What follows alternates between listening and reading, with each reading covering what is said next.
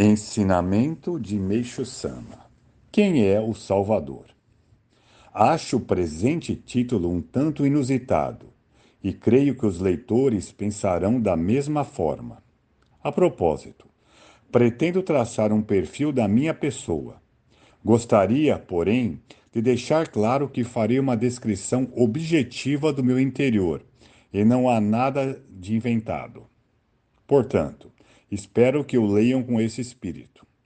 A palavra Salvador, ou seja, Messias, é muito usada no mundo inteiro, sem distinção de tempo e de lugar, tanto no Ocidente como no Oriente.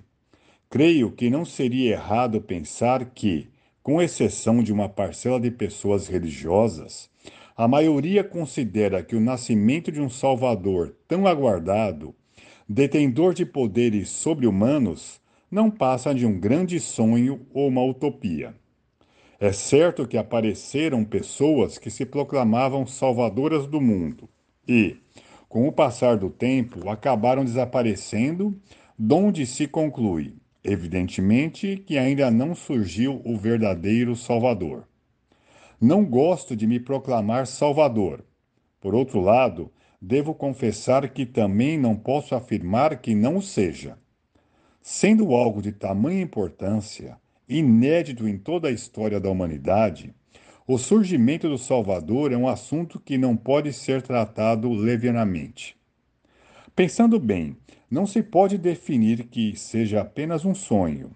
Isto porque a segunda vinda de Cristo, a vinda do Messias e o nascimento de Miroco são eventos que foram profetizados por antigos homens santos. Por tal motivo, não se pode deixar de acreditar que um dia ele surgirá. Agora traçarei meu perfil. Antes, devo dizer que há muito tempo venho pensando na condição número um que deve ser preenchida pelo Salvador. Antes de tudo, ele deve ter força para solucionar o problema das doenças do ser humano.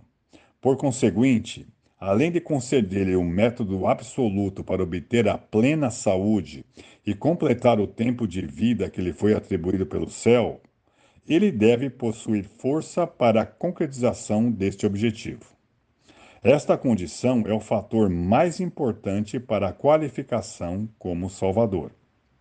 É óbvio que a saúde do corpo deve acompanhar a do espírito.